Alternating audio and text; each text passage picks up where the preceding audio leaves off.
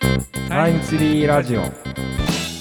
タイムツリーラジオはカレンダーシェアアプリタイムツリーを運営する私たちメンバーが普段の仕事に関係することもそうでないことも大体15分ぐらいで話し切るインターネットラジオ番組です。もし1年暇ができたら家を建ててみたいスティーブと。音楽やりたいフレットです、はい、音楽やりたい。バンドねずっとやってたけど今できてないからまたやりたいなとかかな。バンド活動ですね1年だと結構いろいろできますね。他のことしなくていいんだったらね集集中できるんだったら。じゃあ3ヶ月みっちり練習してあとのちょっと9ヶ月ツアーとかじゃないですか。まあどうだろうメンバー募集で半年。メンバー募集からか。なるほど。大工は家家作るってことですか？大工さん家建てるってなった。大工やりたい。家をもう基礎から全部自分で建ててみたいっていう自分の住まう家を自分でデザインしたいっていう。あー満足度高そう。めちゃくちゃ広いお風呂作りたいんですよ。やってみたい。1年あればなんか建てられるんじゃないかな。わかんないな全然か 勘どころがわかんない。ちょっと有識者に聞いてみたいけど。欲しいですか？1年のいとま。耐えられない気もするな 耐えられない。うん2ヶ月くらいで。じゃあやっぱりこういとまをもらったとしてももらったっていうかができたとしても結局また忙しくなるんですかね。そんな気がしますね、うん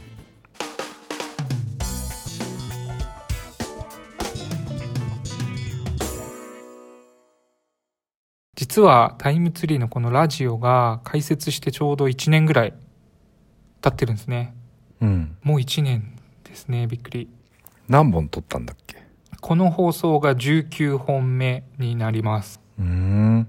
まあ意外とちょっとスローペースで更新はしてるんですけど。社内用もありますもんね。公開しないこそうですね。当初最初の方はこう社内用もやってたりしたんですけど。1ヶ月にまあ1本以上はやってたって感じですね。このラジオ開設1周年を振り返りつつ実は同じタイミングで9月1日タイムツリーが、えー創立7周年。まあいろいろこの1年ちょっと振り返ってみようっていう極めて緩い回をお送りしたいなと思ってます。うはい。ラジオのバックナンバーを眺めながら話していきますか？一番最初の放送が9月の10日。今9月9日だけど本当にちょうど1年前。本当だ、うん、タイムツリー誕生のきっかけっていうテーマで僕とフレットと PR のジェダイかな3人がいて話した記憶があります。Spotify の画面見てますけどアイコン誰が出演者のアイコンが出てるから分かりやすくていいですね。あ最初の方ね確かに。あ後半違うのかそっか。後半からねあの画像を差し替えるのが僕がめんどくさくなって創業メンバーがなんでタイムツリー始めたのかとか。まあ思いついた思いついたっていうか理理由とかコンセプトみたいなとこですね。うん。それがちょうど1年前の9月。なんかラジオをそもそもなんで始めようってなったんでしたっけね？え僕はなんてやろうよって言われてははいはいはい話しますっていう感じだった。けどジェダイとこういろいろ雑談してる中でそういえばラジオって昔からやりたいと思っててみたいな。なんでやんないんですか？やりましょうよって言って僕が超見切り発車で始めたんですね多分ね。うんうんなんか1年でだいぶね反応もらえるようになりましたね。最近なんか嬉しい反応いただきましたよね。聞いてね取材依頼いただいたりとかね。そうですね。取材依頼いただいて取材中にあの「ラジオ全部聞いてます。めっちゃ面白いです」みたいに言われてそんなちゃんと聞いてくれてる方いるんだっていうね。でも聞いてますって言われること増えましたね。あよかった。4回目でルイが初登場でリニューアルタイムツリーのリニューアルについて話したんですねこれが社内でメインストリートプロジェクトって呼んでたんですけどアプリがかなりガガラッと変わって。そうですね。長いことやってきてね初めてガラッと変わったから。うん。マンスリーのカレンダー画面の下に、まあ、フィードと呼んでいる新着の更新情報が届く。面を作ったりとか。で5回目あ5回目の放送であれが出てくるんですね。馴染みのレストラン理論なんか最初の頃はこうこういうそもそものコンセプトとか運営方針とかそういうのを話すのが多かったですね。うん。こう入社時にあの新メンバーと話すこうパッケージがあるんですけど、そういうのの紹介みたいな感じ。そうですね。なんかタイムツリー入門編みたいな感じで。えっとレストラン理論紹介した11月とか12年末に差し掛かるとこの時期に会社として初めてこう評価制度みたいなものを作り始めああそうですね。去年秋年末には実施しましたよね。どうですか？フレットの手応え的に。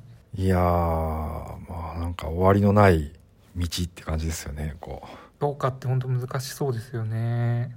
まあ基本はなんか無理なものだと思うんですよね。不可能なものをどうやって最適にやっていくかっていう。あと同じタイミングでこう会社全体のいろんな情報をどう分かりやすく見える化するかみたいな。そうですね。年末にワークショップやっていろいろ課題を洗い出したりした中で、まあ、会社のいろいろが見えにくくなってるような動きとかね戦略とかねっていうのが課題に上がって何とかしようって言って年明けからいろいろ動いてミッションツリーとか作ったり、全体定例毎週火曜日に、まあ、全社のメンバー集まる定例会議があるんですけどそれをちょっと変えてみたりとかもしました。2020年がねコロナで一気にリモートになってそのいろいろでこう年末頃にはまあ会社が見えにくくなったとか、まあ、そういう問題として現れたのかなとか思ってますね。うん。アンケート今取るようになったじゃないですか。定期的にこう今会社は見えにくくないかみたいな。あれが結構良かったなって思ってますね。うんアンケートの数値的にもなんか着実に変動がある。そうですね改善が見え見えたっていうふうには思ってます。前半は仕込みでしたよね。いろいろ。2月3月4月とか、トカリとかタイムツリーの中のトゥデイとか。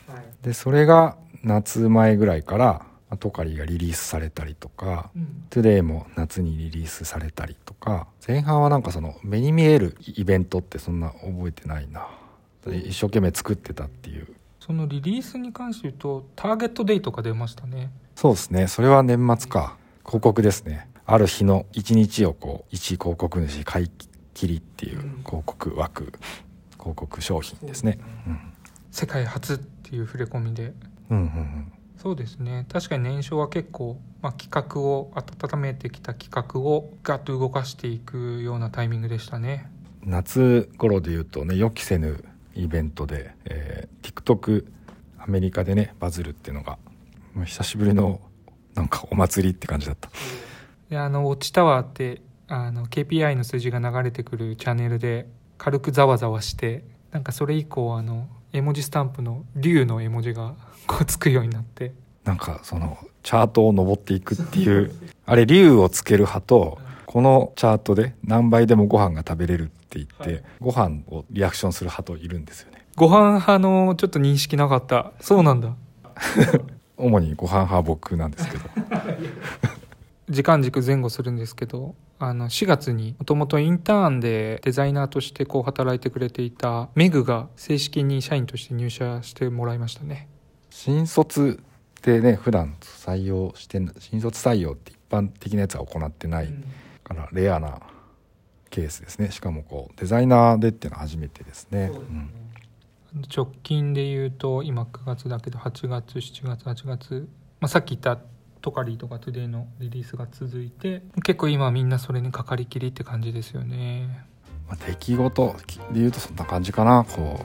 どうでしょう？次の1年なんかこんな1年にしたいぜっていうフレットなりのありますか？もうでも毎年ね言うけど今年が勝負って いやでも毎年勝負ですよねそれは。かなもうなんかあんまないですよね。必死で必死でいきます。